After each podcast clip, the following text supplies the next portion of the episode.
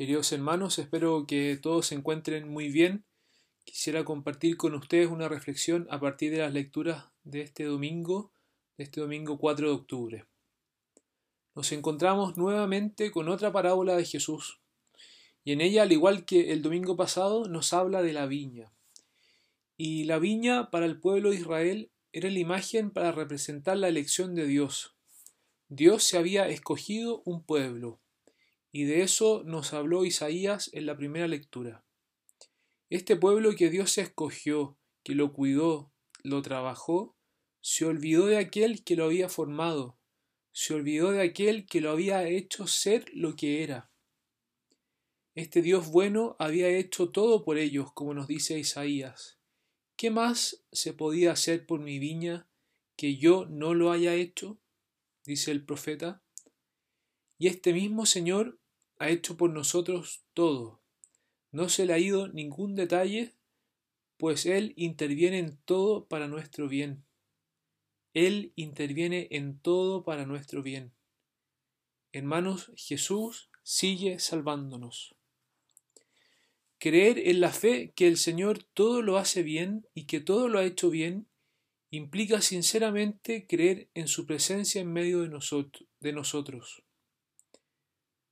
Nos podríamos preguntar, ¿ha cuidado efectivamente el Señor bien su viña? Guerras, hambre, hacinamiento, pobreza, muertes, enfermedades, cada uno puede seguir agregando. ¿Ha cuidado bien la viña? ¿Ha hecho realmente todo lo posible? ¿Podría haber hecho mucho más el Señor? Algunos a lo largo de la historia reciente nos han dicho que Dios ha muerto, pero muchos otros nos han mostrado el rostro de un Dios que está vivo, y nosotros somos los que hemos recibido ese testimonio. Y hermanos, Jesús sigue salvándonos. Nuestra suerte está en las manos del Señor. Todo se diluye ante Él, pues Él es la verdad. Hay guerras, hay hambre, hay pobreza, hay injusticia, pero Jesús no se hizo el sordo, no se hizo el loco, no esquivó el dolor, sino como nos dice el Evangelio, finalmente les envió a su propio Hijo pensando respetarán a mi Hijo.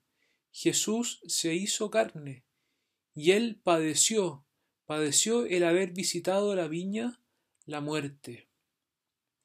Hermanos, somos la viña del Señor, pero no cualquier viña, sino una viña visitada y redimida.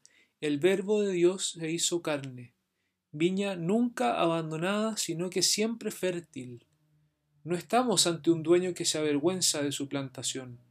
Nosotros somos los elegidos de Dios, y el Señor se vuelve siempre a mirar aquello que es su alegría. Nosotros somos el jardín de Dios, somos aquello que Él contempla con mucha alegría. Que podamos volver, volver a entrar en la viña, que podamos volver a entrar en el modo de vivir de Jesús. Padre, que no se haga mi voluntad sino la tuya. Y cuánta fe necesitamos, sobre todo en estos tiempos de hoy.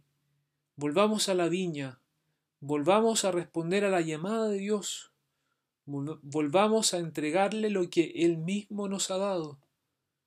No nos apropiemos de la bondad de Dios. Él es la piedra angular, no nosotros. Él ha hecho producir los frutos, no nosotros.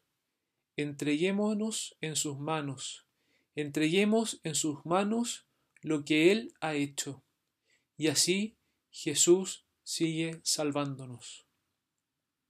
Que podamos hacer de nuestra vida un continuo descanso, poner todas las manos del Señor.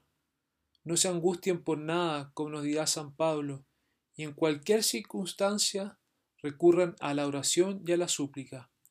Y así Jesús será nuestra piedra angular, y así la paz de Dios nos salvará. Hermanos, Jesús sigue salvándonos. Que este sea un tiempo para dar gracias. Este no ha sido un tiempo perdido de Dios. No ha sido un paréntesis en nuestra historia de salvación. Nos ha recordado que todo se diluye ante Dios y que finalmente importa cómo Él ha pasado por nuestras vidas y la de tantos. Que tengan un buen domingo y que el Señor los bendiga mucho.